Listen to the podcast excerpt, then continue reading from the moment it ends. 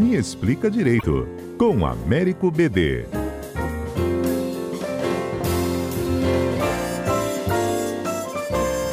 Olá, BD, bom dia. Bom dia, Fernanda. Bom dia, ouvinte.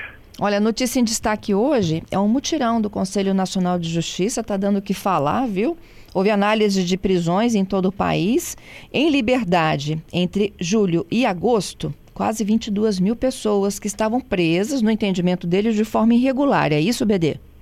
Então, Fernanda, é uma prática muito importante do CNJ e a preocupação da Justiça de fazer um acompanhamento permanente de todas as execuções da pena.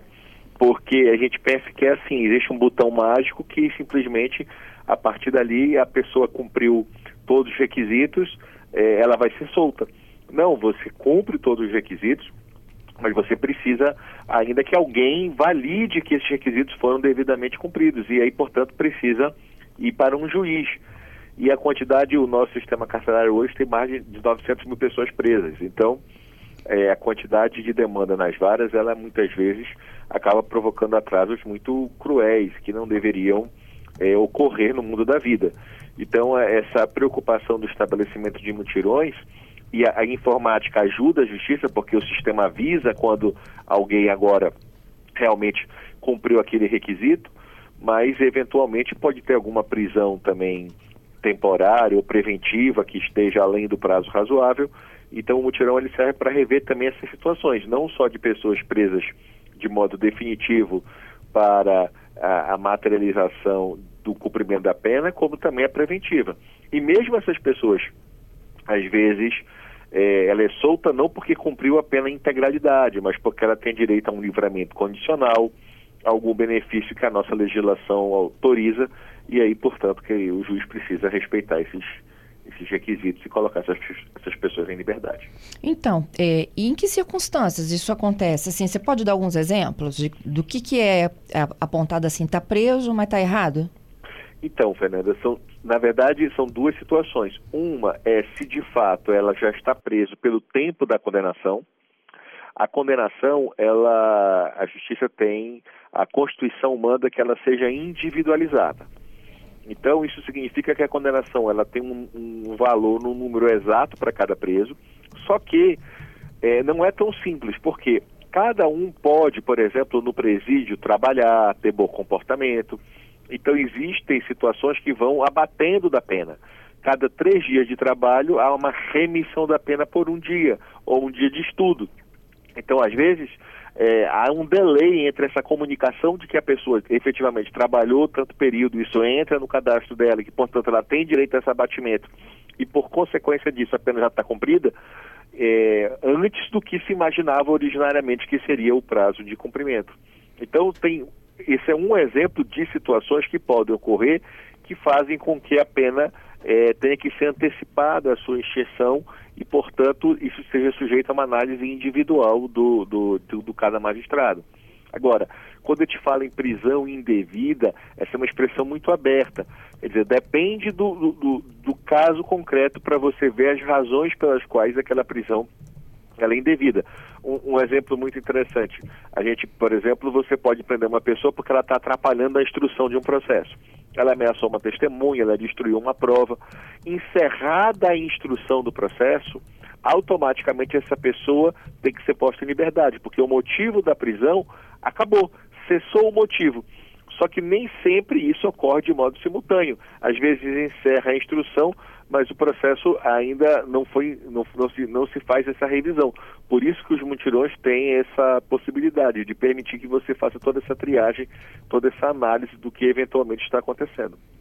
É, eu dei uma olhada lá naquele site do, do CNJ e eles estão me dizendo o seguinte, que foram reavaliados processos. Gestantes, mães, pais e responsáveis de crianças menores de 12 ou com deficiência. Esses são prioridades, BD? Esses são prioridades, Fernanda, e esse a lei fala que, se for possível, na medida do possível, o juiz deve converter essas prisões em prisões domiciliares. Então, quando você tem uma gestante, quando você tem uma mãe com uma filha menor, ou um pai que é o responsável por uma criança de até 12 anos, incide um princípio da fraternidade. Se for possível, a, o juiz deve converter. Não é um direito absoluto, mas a, a regra é fazer essas conversões porque a pessoa ali não adianta a gente falar que a pena não passa da pessoa do criminoso. A criança, o menor que depende daquele pai, daquela mãe, ela, ela fica distante, ela sofre duplamente com aquela sanção. Então, se for possível, eh, você faz nesses mutirões essa substituição. Não é colocar em liberdade nesse caso, normalmente é trocar uma pena privativa ou uma, uma prisão preventiva no presídio por uma prisão preventiva em casa, uma domiciliar. Uhum. Ó, tem uma outra aqui situação também. Pessoas em cumprimento de pena em regime prisional mais gravoso do que o fixado na decisão condenatória. Como é que isso acontece? É, esse é um problema, pelo seguinte: é, você tem três tipos de regime no Brasil: o fechado, o semiaberto e o aberto. Mas a maior parte dos estados não tem, e a lei de execução penal prevê que para cada um desses regimes há um tipo de estabelecimento penal. São estabelecimentos diferentes a casa de albergado para o regime aberto, a colônia agrícola para o regime semiaberto e a penitenciária que seria só para o regime fechado. Então, a, nós convivemos o Brasil inteiro, tanto que se criou uma figura que é o sistema semiaberto humanizado. Nós temos um problema na execução que a, a lei não é cumprida. E este cumprimento depende dos estados, dos governos dos estados, que precisam criar os estabelecimentos penais. Então, muitas vezes, o juiz transfere a verificação. Essa pessoa já tem direito a uma progressão de regime, ela não tem que estar no regime mais gravoso, que é o fechado, e aí você precisa, então, fazer esse ajuste, tirar ela do fechado para um semiaberto. Se não existir o semiaberto, você faz um semiaberto humanizado, colocando ela em residência, com comparecimento periódico.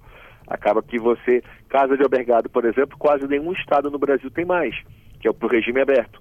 Então acaba que as pessoas quando vão cumprir uma pena em regime aberto, elas só na prática, elas comparecem periodicamente na justiça. Elas não ficam presas, elas ficam periodicamente tendo que comparecer na justiça para comprovar suas atividades, o que, que andam fazendo.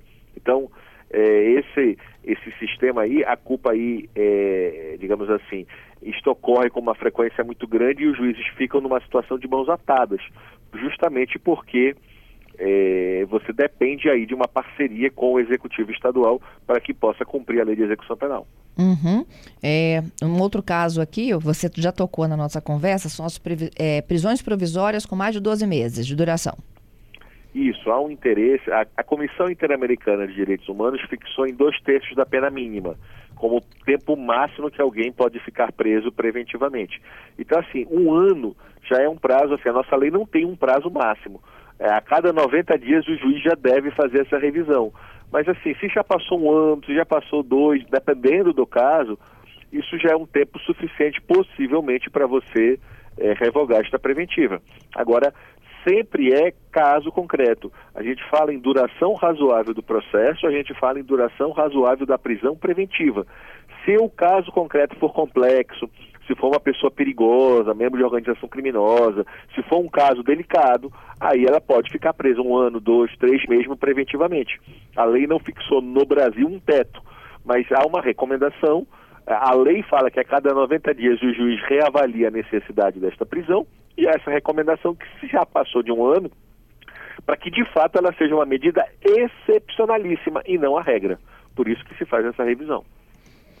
E por fim, pessoas cumprindo pena em regime diverso do aberto, condenadas pela prática de tráfico privilegiado. E isso aí é contigo mesmo, me explica.